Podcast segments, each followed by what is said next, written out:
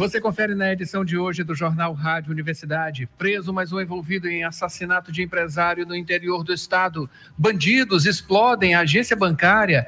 No Maranhão, reféns são liberados após assalto. UFMA abre inscrição ao mestrado profissional em comunicação, ação exclusiva para beneficiários do PNRA.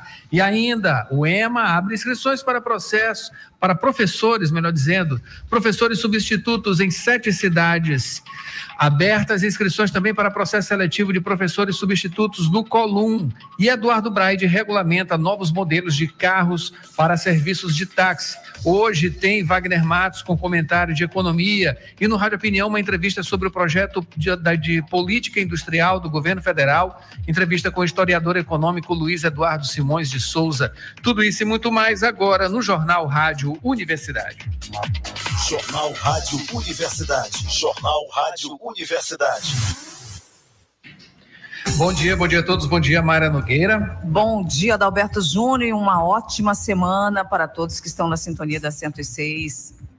Maravilha, segunda-feira retomando aqui os, os serviços, né? Segundou. Segundou, daquele jeito, né? Segunda-feira. Eita, mas vamos embora. 7 horas 15 minutos agora, hoje, segunda-feira dia 29 de janeiro de 2024, quase acabando, aqui parece que não acaba nunca, mas vai acabar. Esse é o primeiro mês do ano, né? Dia 29 ainda, né? Mas nessa semana acaba. Hoje é o Dia Internacional do Hanseniano, também Dia Nacional da Visibilidade Trans, Dia da Hospitalidade e Dia do Jornalista Católico. Manchetes do dia. Ah. 7 horas 15 minutos. Agora vamos às manchetes dos principais impressos locais e você confere com a gente lá no site da 106 ou então no YouTube. Confira com a gente. Vamos começando com a manchete de O Imparcial. Prefeitura regulamenta novos modelos de carros para serviços de táxis em São Luís. Decreto municipal estabelecendo novos parâmetros para os tipos de veículos autorizados a prestação de serviço de táxi na capital maranhense. A partir de agora, eles serão destinados a esses serviços, podem se caracterizar como hatch, sedã, station wagon, minivan, SUV, caminhoneta ou caminhonete cabine dupla, conforme estabelecido no documento. Daqui a pouquinho mais informações aqui. A Rota Ocidental de Turismo, estrada de acesso à praia de Araoca, é inaugurada. Mais uma beleza natural e cultural do Maranhão será valorizada, transformando-se em um importante atrativo turístico a Praia de Araoca, no município de Guimarães. No domingo, ontem, dia 28, pela manhã, foi inaugurada pelo governo do estado a estrada de acesso ao local. Com 19 quilômetros de extensão, a via se estende da entrada da MA 305, ligando a sede do município à praia do litoral ocidental maranhense. Maravilha! As belezas naturais Olha, e tem muita gente famosa, né, sendo atraída por esses é, investimentos, acima de tudo, né, nesse nosso litoral, que tem um potencial turístico gigantesco. Não é à toa, tem gente famosa vindo para cá para investir também. Ainda como destaque em um imparcial, São Luís insegurança e medo no transporte público. Usuários de transporte coletivo de São Luís relatam sentimentos como vulnerabilidade e incapacidade diante da violência urbana. Bom lembrar também, né, que os rodoviários, né, por falar nisso, é, estão aí com a, em, em, vias de decidir, né, decisões aí por conta de é, reivindicações que não estão sendo atendidas, não estão sendo atendidas e uma ameaça, continua a ameaça de greve, né? Eternamente. 7 horas 18 minutos. Agora, projeto leva inovação para o Centro Histórico de São Luís. Primeira etapa do Campeonato Maranhense Oficial de Beach Tênis começa na quinta-feira em modalidade X1. Maranhão é destaque com premiações. Esses são os destaques de O Imparcial, Maria Nogueira. Vamos para o Jornal Pequeno, que nesta segunda-feira Destaca: Maranhão é polo de referência em ciência e inovação, diz ministra. Petrobras conclui primeira perfuração de poço no litoral do Rio Grande do Norte, na margem equatorial. Maranhão está perto também disso aqui, viu? Oficializada em comissão provisória, Mariana Brandão surge como opção do MDB para disputar vice-prefeitura. Também destaque: Internacional Marítima lança rebocadores em Santa Catarina e projeta novos ferryboats para o Maranhão.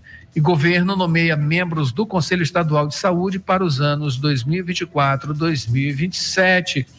Esses são os destaques dos principais impressos da capital maranhense. Daqui a pouquinho tem destaques da internet, Mayra. Jornal Rádio Universidade. Jornal Rádio Universidade.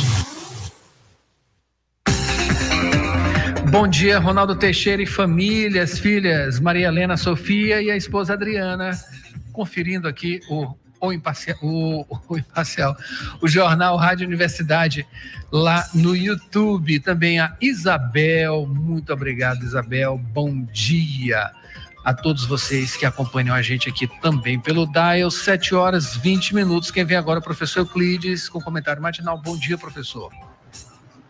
Bom dia, ouvintes da Rádio Universidade FM. Hoje, 29 de janeiro, segunda-feira. A data de hoje se comemora o Dia da Hospitalidade. E esse é o tema da nossa crônica de hoje. Em 29 de janeiro comemora-se o Dia da Hospitalidade, data que faz alusão à importância do acolhimento, do bem receber e das pessoas envolvidas no processo, responsáveis por proporcionar experiências memoráveis com empatia, cordialidade e gentileza. A data reforça a hospitalidade como um valor inerente ao ser humano em suas relações cotidianas e faz um convite à discussão para o universo empresarial companhias preocupadas em estabelecerem um clima organizacional harmonioso e com consciência de que atitudes derivadas da hospitalidade no contexto da prestação de serviço ampliam o foco da venda para a qualidade das relações humanas e a construção de pontes permanentes com os consumidores, possibilitando a atração e fidelização de clientes. Não se trata apenas de lucros e das relações comerciais momentâneas, mas de uma nova forma de relacionamento entre clientes e empresas. Uma relação contínua, ética e marcada por respeito e confiança mútua, proporcionando assim a consolidação de uma imagem positiva da empresa e efetividade no relacionamento com o consumidor. Um novo contexto exige um profissional contemporâneo.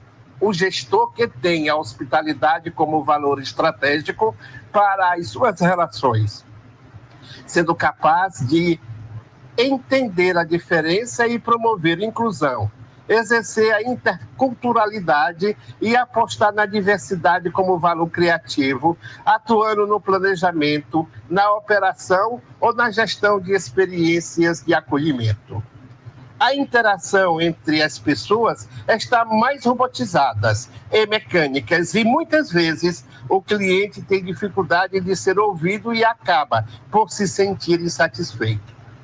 O simples fato de escutá-lo, entender sua demanda e auxiliá-lo na sua resolução, fazendo sentir-se único, faz toda a diferença. Dada essas informações sobre o Dia da Hospitalidade, retornamos ao estúdio. Muito obrigado, professor Euclides. 7 horas 22 minutos agora. Informações do trânsito, Mayra. Dirigir com cuidado é a sintonia da 106. E um alô aqui para Mari Silva Mourão, a gente também, né, com a gente também lá no YouTube. Um bom dia à equipe, Adalberto, e também abençoada semana para todos nós, com certeza. Vamos lá então com as primeiras informações do trânsito com o professor Euclides. Meu caro Adalberto, passando agora para dar informes sobre o tempo e o trânsito na região do Calhau, Ponta da Areia, São Francisco, Renascença e adjacências. A previsão do tempo para nossa região é de que haja bastante nuvens e chuvas rápidas ao longo do dia. o trânsito nesse momento ainda está com cara de ressaca depois de um final de semana bastante intenso, com muitas atividades carnavalescas ao longo do dia, menos nos barracões né, das escolas que ainda esperam pela ajuda oficial. Vamos ver se essa semana chega, porque estamos a menos de duas semanas para o desfile, o que é muito ruim para todos aqueles que praticam este campo de atuação. É, sobre as avenidas aqui no bairro do São Francisco, Renascença, continuam os trabalhos de sinalização horizontal das vias que foram recapeadas e está ficando muito bom. Queria, nesse ponto, parabenizar o poder público. Vamos torcer para que o dia ocorra, tudo normal, não tenha nenhuma intercorrência mais grave sobre o trânsito. Adalberto. Muito obrigado, professor Euclides. 7 horas 24 minutos. Agora, aqui, de acordo com o Waze, né, o trânsito vai tranquilo. Mas a gente sempre observa que aqui na Avenida dos Portugueses, né, entrada e saída da área Itaquibacanga, né, não praticamente na entrada e saída, já depois da UFMA, né, o trânsito segue é, a uma velocidade de quanto aqui, meu Deus do céu? Bom, não está indicando, né?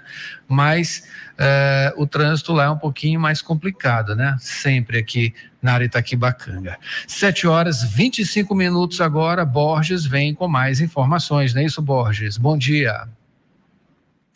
Bom dia, Adalberto, Mayra, bom dia a todos. Adalberto, informações da Avenida Jerônimo de Albuquerque, altura dos bairros Coafuma Vinhais.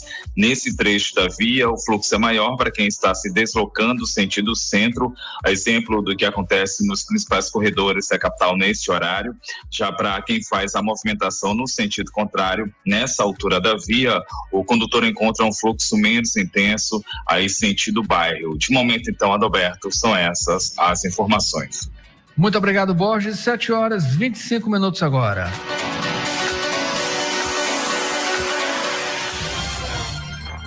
Notícias da cidade. 7 horas 26 minutos. Borges, vamos começando aqui a falar sobre violência, né?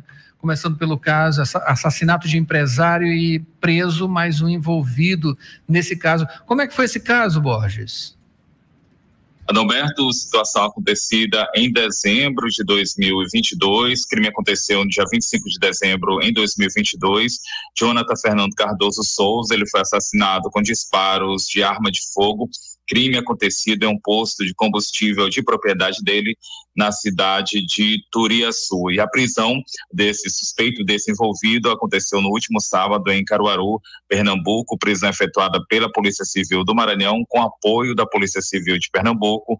O suspeito é investigado pelo assassinato do empresário Jonathan Fernando Cardoso Souza. O investigado, ele morava em Pinheiro, na Baixada Maranhense, mas fugiu ao tomar conhecimento de que era um dos investigados nesse assassinato, ah, como dissemos em dezembro de 2022. Outro suspeito já foi preso, foi preso nesse ano, 2022, mesmo ano do crime, no mesmo mês, dezembro de 2022. Ele foi apontado na ocasião pelas investigações como mandante do crime, foi preso pela Polícia Civil do Maranhão, no município cearense de São Gonçalo do Amarante. Como dissemos, repetindo, uh, reforçando o crime acontecido no dia 25 de dezembro de 2022, quando o empresário Jonathan Fernando Cardoso Souza foi assassinado com vários disparos de arma de fogo, crime que aconteceu no posto de combustível de propriedade, propriedade dele, na cidade de Turiaçu. Adalberto. Obrigado, Borges, pelas informações ainda nesse noticiário eh, de violência, né? Bandidos explodem agência bancária e reféns são liberados após assalto. Onde foi, Borges? Adalberto, o crime ocorrido na madrugada desse sábado na cidade maranhense de Lajeado Novo cinco assaltantes explodiram uma agência bancária. Crime foi registrado por câmeras de segurança. Nas imagens é possível ver a saída do grupo do estabelecimento. As imagens mostram duas pessoas na entrada do banco. Elas acabaram se tornando reféns do grupo. Fato acontecido enquanto os criminosos carregavam o dinheiro do roubo para um veículo. Na sequência, os assaltantes entram em um carro e fogem. E os dois reféns são liberados e correm em direção oposta. As informações, Adalberto, da Polícia Militar do Maranhão são de que não houve feridos. Adalberto. Ok, Borges. Mudando de assunto, Universidade Federal do Maranhão abre seletiva mestrado profissional em comunicação. É exclusivo para beneficiários do PNRA, não é isso? Exatamente, a UFMA, por meio da GUFMA, está com as inscrições abertas para o mestrado profissional em comunicação, é destinado aos beneficiários do PNRA, que é o Programa Nacional de Residência Agrária, turma especial. A ideia é promover a formação qualificada de profissionais da comunicação, isso com inserção no contexto da agricultura familiar. As inscrições elas seguem abertas até o dia 15 de fevereiro e devem ser realizadas de forma exclusiva pela internet, pelo SIGA. Os candidatos devem enviar toda a documentação exigida em formato PDF, outras informações, inclusive o acesso ao edital, podem ser buscadas a partir do site da UFMA, que é o portal padrão.ufma.br. Adalberto. Maravilha, Borges, muito obrigado pelas informações. São 7 horas e 29 minutos agora. Borges volta no segundo bloco. Ele, professor Euclides, para falar, entre outras coisas, sobre processo seletivo, na verdade, de professor substituto, né? O Colum abriu processo seletivo e a UEMA também, para sete cidades da UEMA, né? Eduardo Braide regulamenta novos modelos de carros para serviços de táxis. Hoje tem Wagner Matos com comentário de economia e também na economia, Rádio Opinião, falando sobre o projeto de política industrial do governo federal. A gente vai conversar com o historiador econômico Luiz Eduardo Simões de Souza. Tem também as manchetes nacionais, previsão do tempo e muito mais. Não sai daí, a gente volta já já com mais Jornal Rádio Universidade. Jornal Rádio Universidade. Jornal Rádio Universidade. O Colégio Laboro, agora com ensino médio. A qualidade que você já conhece, com educação de excelência, agora do ensino fundamental ao médio. Aulas de robótica e inglês todos os dias. Uma super equipe de professores que desenvolve os melhores métodos de ensino. O melhor ensino, a melhor estrutura e preços imbatíveis matrículas abertas. Informações colégio.laboro.edu.br. Sou Laboro, sou nota máxima no MEC.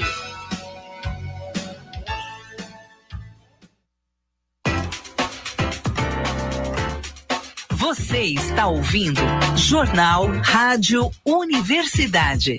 Daqui a pouco na Universidade FM, 8 da manhã, sessão das 8. 9 horas, manhã 106. 11 horas, Santo de Casa.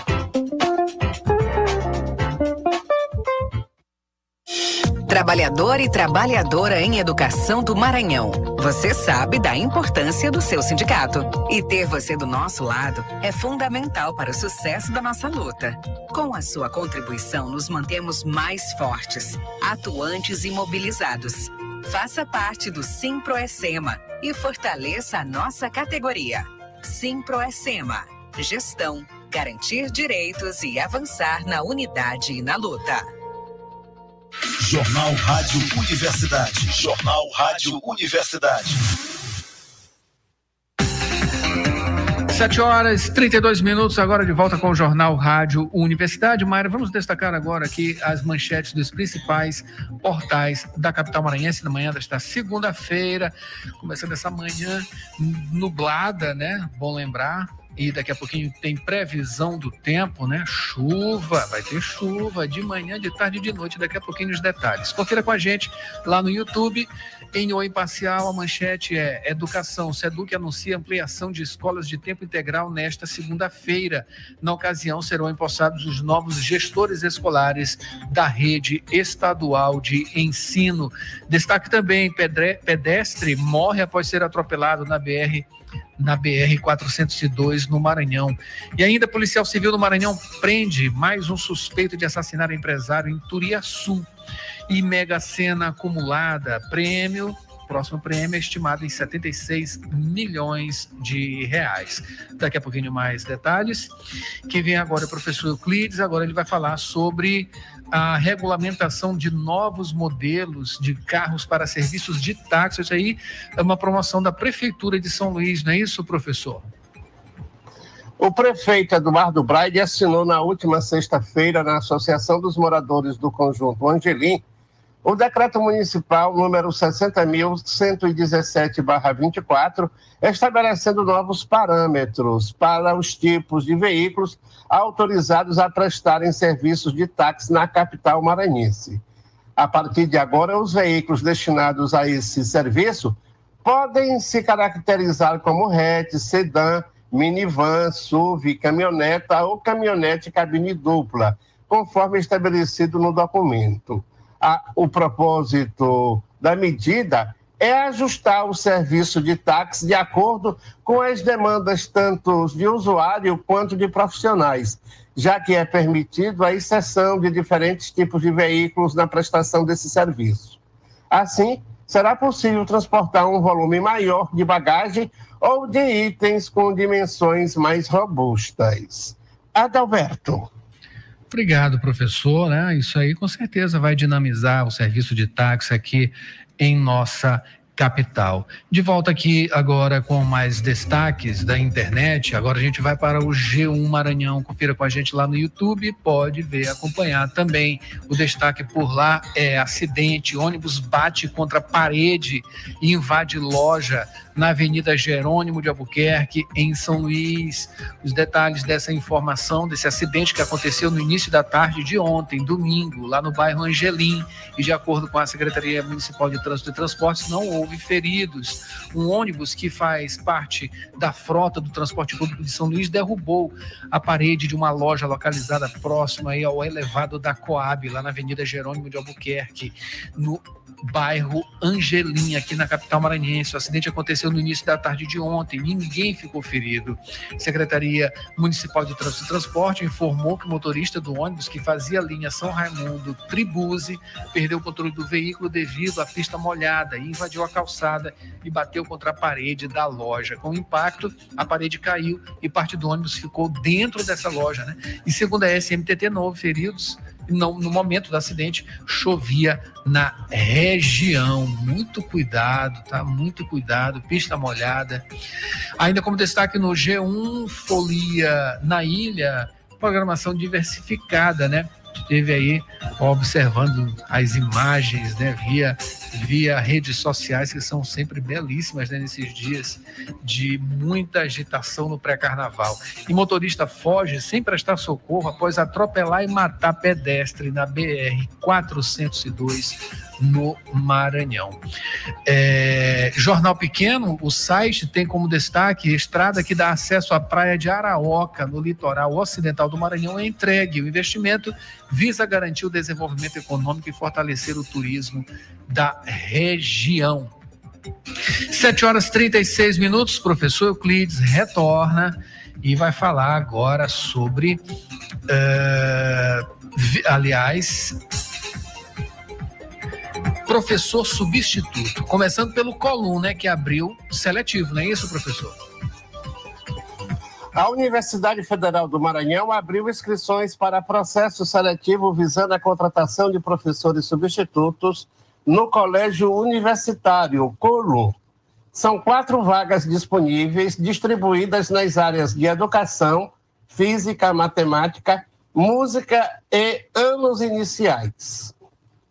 A jornada de trabalho é de 40 horas semanais, com salário de R$ 3.412,63. Os interessados têm até o dia 9 de fevereiro para realizar as inscrições que devem ser feitas no site do Sistema Integrado de Gestão de Recursos Humanos da UFMA, na opção Concursos Abertos.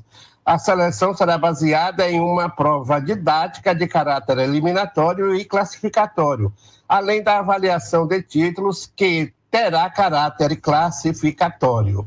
A taxa de inscrição é de 100 reais e o pagamento deve ser efetuado por meio de guia de recolhimento da União. Adalberto. Muito obrigado, professor. 7 horas 38 minutos. Aproveitar aí, né? Professor substituto nas duas instituições, aqui no Colum, especificamente também na UEMA, em sete campos, né? Sete campos. É, agora, Mayra Nogueira, 7 horas e 38 minutos, justamente sobre a UEMA, né? A informação sobre a UEMA também abrindo inscrições para professor substituto. A Universidade Estadual do Maranhão está conduzindo o processo seletivo para a contratação de professores substitutos em sete cidades maranhenses, incluindo São Luís, com inscrições abertas de 23 a 31 de janeiro. Os interessados podem realizar as inscrições através do site da UEMA. Os processos seletivos contemplam diversas áreas, como medicina, técnico especializado em educação especial, letras, pedagogia, psicologia, matemática, zootecnia, entre outras, com carga horária de 20 ou 40 horas semanais.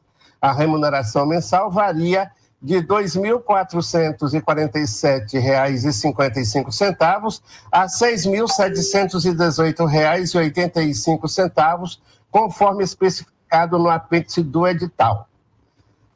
Adalberto.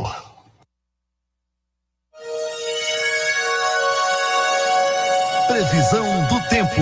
Itágua de Maré. 7 horas 39 minutos agora. São Luís amanheceu com céu nublado e a previsão é de chuva pela manhã, tarde e noite. A umidade está a 100%. Temperatura de 25 graus, média mínima 25, máxima 30 graus. As informações são do site Clima Tempo. Aqui é Tábua de Maré nesta segunda-feira, dia 29. Pré-amar, primeira acontece logo mais às 9 horas e 15 minutos, com 5,4 metros. A segunda será às 21 horas e 6 minutos, com 5 metros e meio. Baixa Mar, a primeira aconteceu às 3 horas da madrugada, com 0,9 metro. A segunda será às 3 e 13 da tarde, com 1 metro. Notícias do Brasil trazendo as manchetes nacionais e você confere com a gente lá no YouTube, começando com o Globo. Internações em alta, explosão de casos de dengue faz busca por vacinas disparar. Redes pública e privada veem número de ocorrências aumentar em até 307% e governos focam em prevenção. O Brasil atravessa, neste início de 2024, uma explosão de casos de dengue que alarma autoridades federais, estaduais e municipais. Nas duas primeiras semanas do ano, o SUS registrou 120,8 mil ocorrências, ante 44,7 mil no ano passado. O ano de 2023 já havia tido 1,6 milhão de diagnósticos e 1.094 óbitos pela doença, quebrando o recorde de 2022. Sério isso, hein? Em o estado de São Paulo, o destaque é dinheiro circulando. Precatórios devem estimular consumo e alavancar o PIB. Governo abriu crédito extra de 93 bilhões de reais para quitar dívidas. O pagamento de precatórios, determinado pelo governo federal no fim do ano passado, deve dar estímulo extra à atividade econômica, fazendo com que o produto interno bruto, PIB, tenha desempenho melhor do que o esperado. Em dezembro, o governo abriu crédito extraordinário de 93,1 bilhões de reais para quitar essas dívidas, cujo pagamento já está determinado pela Justiça. E finalizando com a manchete do jornal Folha de São Paulo, déficit com aposentadoria de servidor chega a 6 trilhões de reais. Gastos faz governos reduzirem taxa de investimento vital para crescimento sustentável da economia. O déficit do setor público com os seus funcionários aposentados atingiu cerca de 6 trilhões de reais e é hoje um dos principais motivos para a queda na taxa de investimentos no Brasil, fator central que trava o crescimento sustentável da economia. 7 horas 43 minutos agora.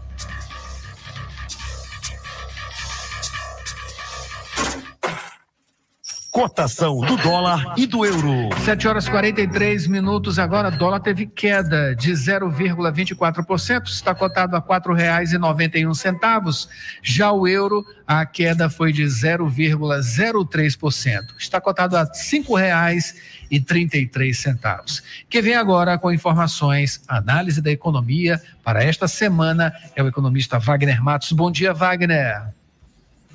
Muito bom dia, Adalberto e amigos da Rádio Universidade. Na sexta-feira, as bolsas americanas fecharam próximo da estabilidade. Na Europa, as bolsas fecharam com alto. O comportamento foi reflexo da divulgação do índice de preços de gasto com consumo, o PCE, nos Estados Unidos, que subiu 0,2% em dezembro. A variação anual do indicador, que exclui alimentos e energia, continuou a sua tendência de desaceleração e fechou 2023 em 2,9%. A Associação Brasileira de Frutas, Abra Frutas, divulgou o recorde nas exportações de frutas em 2023 e alcança mais de 1,2 bilhões de dólares em faturamento. A variação em relação ao ano anterior foi um expressivo aumento de 26,7%. Em termos de volume, registraram um aumento de 6% equivalentes ao envio mais de um milhão de toneladas de fruta para o mercado internacional. As frutas mais exportadas foram manga, melão e abacate. Na agenda econômica da semana, teremos a divulgação da decisão da taxa de juros pelo Comitê de Política Monetária do Banco Central, o índice de evolução de emprego do CAGED, taxa de desemprego IGPM, vendas do varejo, produção industrial e o início da temporada de resultados do quarto trimestre de 2023. Uma boa semana a todos e até mais! Política, economia, educação. Os temas da atualidade em discussão no seu rádio.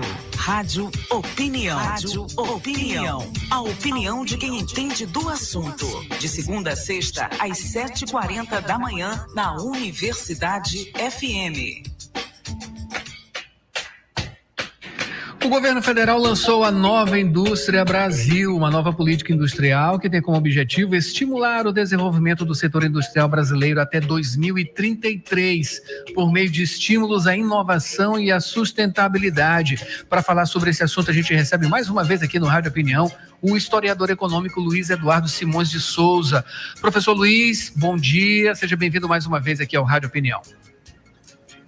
Bom dia, Dalberto. Bom dia aos ouvintes. É, é um, sempre um grande prazer falar com vocês. Maravilha, satisfação. Professor, a gente sempre aprende muito né, sobre economia e também é uma, é uma vastidão de informação, de análises, enfim. É, a gente vê, observa, claro, né, que é, dentre uh, as pessoas que discutem, que entendem, né, tem a ala que é a favor e tem a ala que é contra, né, em determinados e outras que são lá no meio termo, né, em relação a o que tem acontecido ultimamente no Brasil, que é uma política de retomada de várias coisas. E a industrialização, a nossa industrialização, ela parou aí já tem um bom tempo, né? Alguns governos é, a gente, a gente é, observa claramente que essa política ela foi deixada de lado. Né? O que, que significa esse novo momento? Quais os parâmetros que a gente pode trazer em termos de avanços reais é, dessa nova política de industrialização do país? Adalberto, é, a grande vantagem da gente ser anfíbio, eu, eu sou um anfíbio, tá? Eu sou historiador e economista é, é que a gente pode dar dois tipos de resposta para essa pergunta. Tem uma que eu acho que é a mais é, que o pessoal está mais querendo saber, mas que eu acredito que é a menos relevante, que é o, vai dizer, bom, é, esse, essa retomada da produção industrial, esse conjunto de políticas econômicas de curto prazo, ele, ele vai dar certo? Ele tem, tem chance de dar certo?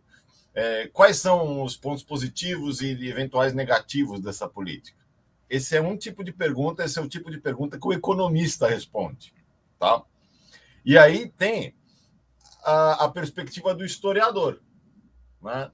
O historiador vê a coisa de outra maneira. A gente vê a coisa mais na, na, na história completa, né, do, na história completa do Brasil independente, em particular do Brasil republicano, em particular do Brasil depois de 1930, que é o processo de substituição de importações, que é o histórico de como o Brasil se industrializou. Né? O Brasil se industrializou muito eh, em cima de um processo que a gente chama de substituição de importações. Ou seja, a gente parava de comprar os produtos importados e passava a produzir aqui, o que estimularia, evidentemente, a divisão do trabalho, a economia ou as atividades produtivas aqui dentro. Olhando dessas duas perspectivas, é, eu, posso, eu posso dizer o seguinte: que essa nova iniciativa, essa, essa indústria que eles chamam né, de é, PAC 3.0, PAC 3, ela é uma versão um pouco mais é, diluída, vamos dizer assim, das iniciativas que aconteceram na, nas nossas duas primeiras décadas, né? No, no Lula 1 e 2 e no Dilma. Tá? Tem coisas muito interessantes, tem coisas muito importantes que são o, o investimento em inovação, né, que estão um pouquinho mais é, como é que eu vou dizer, mais é, presentes nessa, nessa, nesse, nesse, nessa proposta né, do governo, mas é, falta um pouquinho, eu sinto que falta um pouquinho nessa proposta do governo daquilo que o pessoal costuma chamar de, de núcleo duro da política econômica, que é a política monetária, a política cambial né, e a política fiscal. É, aquilo que os, os economistas é, do, do núcleo duro costumam dizer de ISLM da coisa. Então falta, falta um pouquinho disso, até porque é, de 2010 para cá, o governo perdeu um pouco da capacidade de fazer política econômica, com a tal da independência do Banco Central. Né? Então, a, a força do governo de poder intervir, poder determinar a taxa de câmbio diminuiu bastante. Né? E você percebe que hoje a questão da, das políticas tributárias fica um pouco mais complicada do ponto de vista do, do governo poder é, determinar subsídios e tributos de maneira mais direta.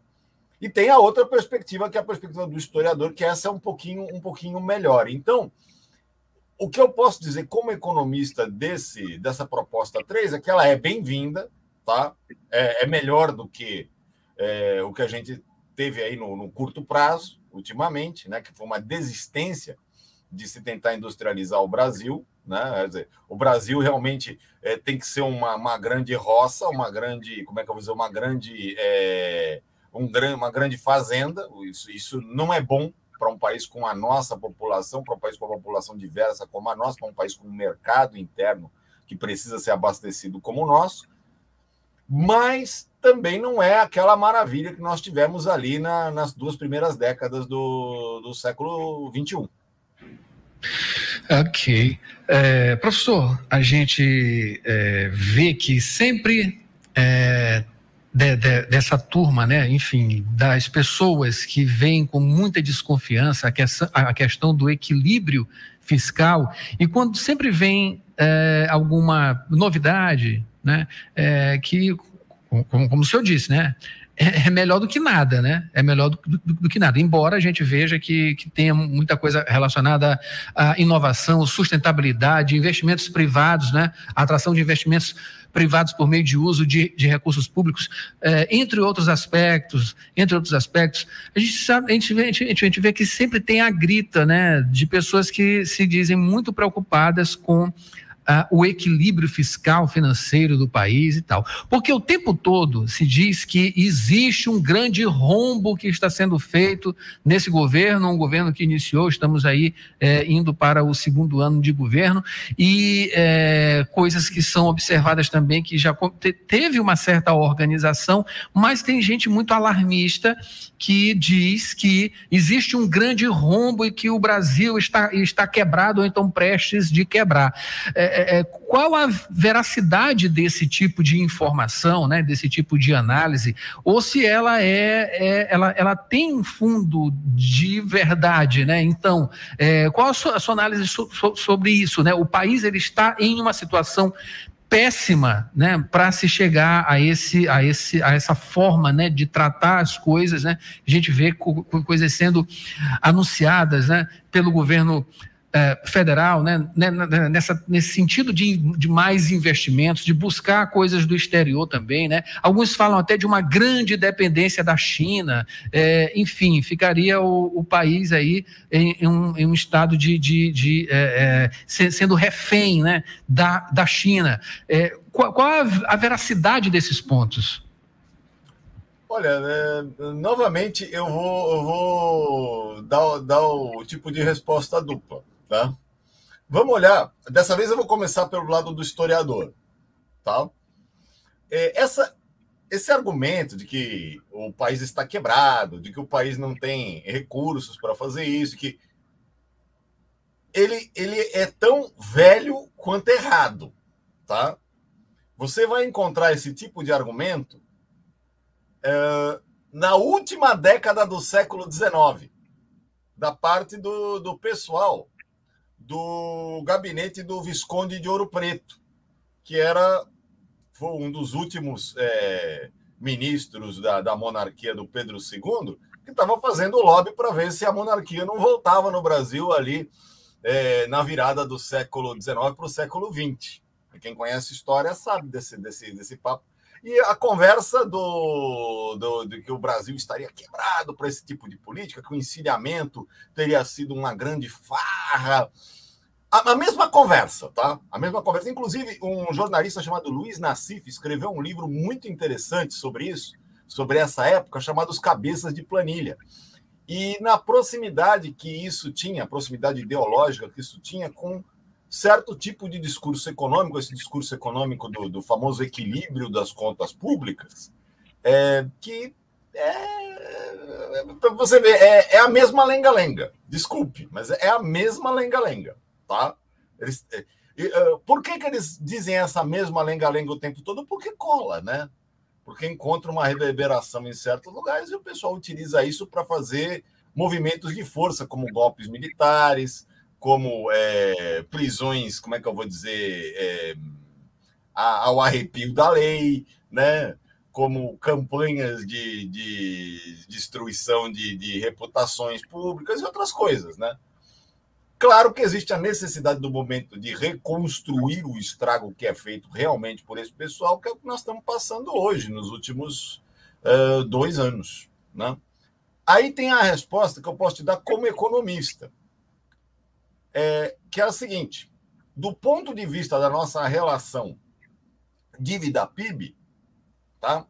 que é uma conta de padaria. Conta de, novamente, é conta de padaria. Eu adoro fazer conta de padaria nesse ponto. Se você pegar a dívida pública, colocar ela embaixo do PIB, o que é uma coisa que, do ponto de vista é, das identidades macroeconômicas, não faz muito sentido, mas é um indicador interessante, você vai ver que a nossa relação dívida-PIB, é, hoje, ela está no patamar, em patamar mais é, próximo de 2003, de 2004, que foram os anos exatamente anteriores ao chamado espetáculo do crescimento que nós tivemos depois. Então, ah, do ponto de vista do argumento desse pessoal da dívida pública, o momento é propício sim para se fazer isso, para se fazer uma, um fomento à indústria. Claro que a gente precisaria lembrar esse pessoal, é, por exemplo, que o governo ele não é uma padaria né, que o governo tem a capacidade de fazer coisas como emitir dinheiro, por exemplo, como emitir títulos públicos, por exemplo, né? fazer política monetária. Né? Mas eu acho que esse pessoal é, não é nem uma questão de se, se eles não sabem o assunto, eles não querem saber desse assunto. Eles preferem ficar na discussão de que as contas do país deveriam ser administradas como as contas de uma, de uma residência. E esse é um dos maiores erros que você pode ter em economia. É o famoso zero em macroeconomia, se você, se você responder assim na prova. Professor, para a gente finalizar, essa marca aí de 2033 é um tempo hábil, é, poderia ser um pouquinho mais curto, né, para a gente ter aí, é, digamos, é, resultados mais imediatos. A gente sabe, claro que sabe que tem os resultados né, de curto, médio e longo prazo. Né? Esses resultados de curto prazo, eles devem vir em quanto tempo? Agora, agora nós precisamos falar de uma coisa. É, muito séria, que é a famosa taxa de investimento. A nossa taxa de investimento, historicamente, historicamente, ela é muito baixa. A relação investimento-PIB. A taxa de investimento em relação ao PIB no Brasil, ela é baixa. Então é muito difícil você e ela também é bastante inelástica por uma série de razões. Ela, ela flutua muito pouco para cima, né?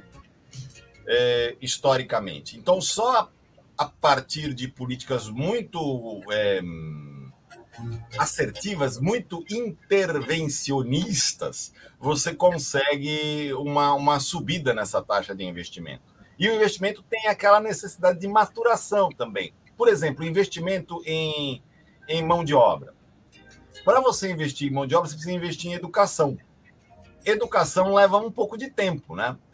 Então, eu acredito que 2033 é uma meta bastante, como é que eu vou dizer, é uma meta bastante factível. Eles estão, eles estão sendo, estão inclusive usando um, um, prazo que eu consideraria até mais curto, mais, longo, desculpe, mais longo.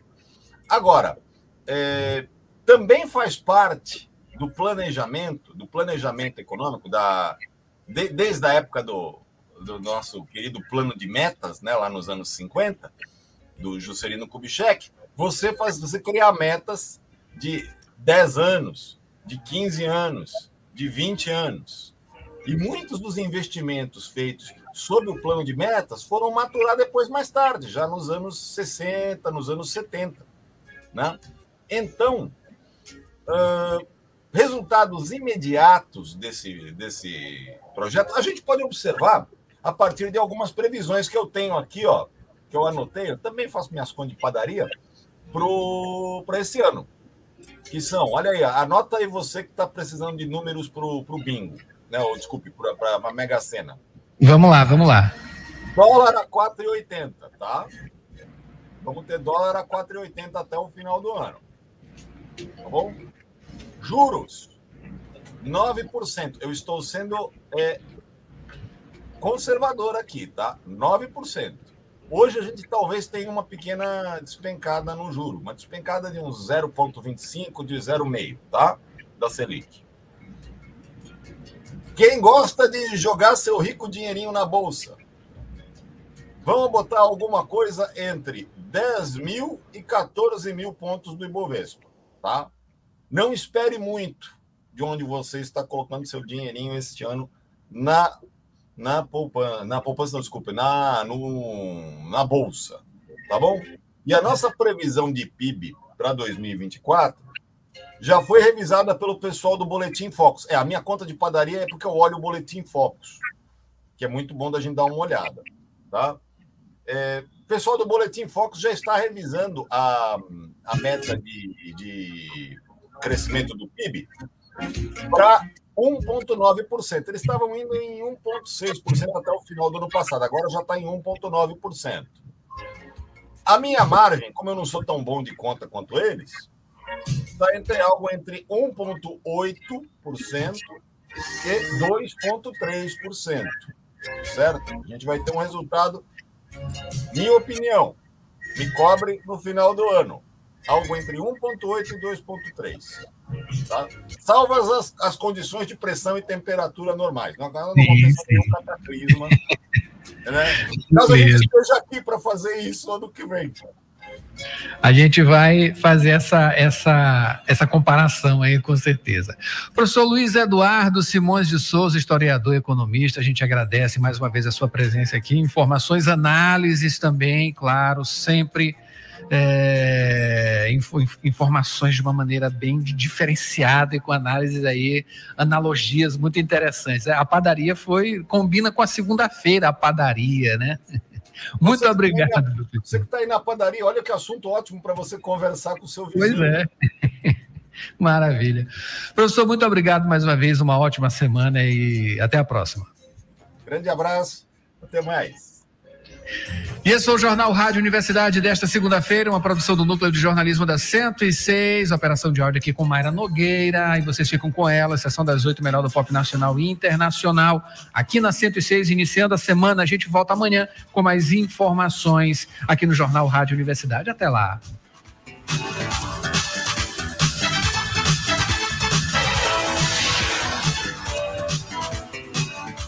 ZYC 626.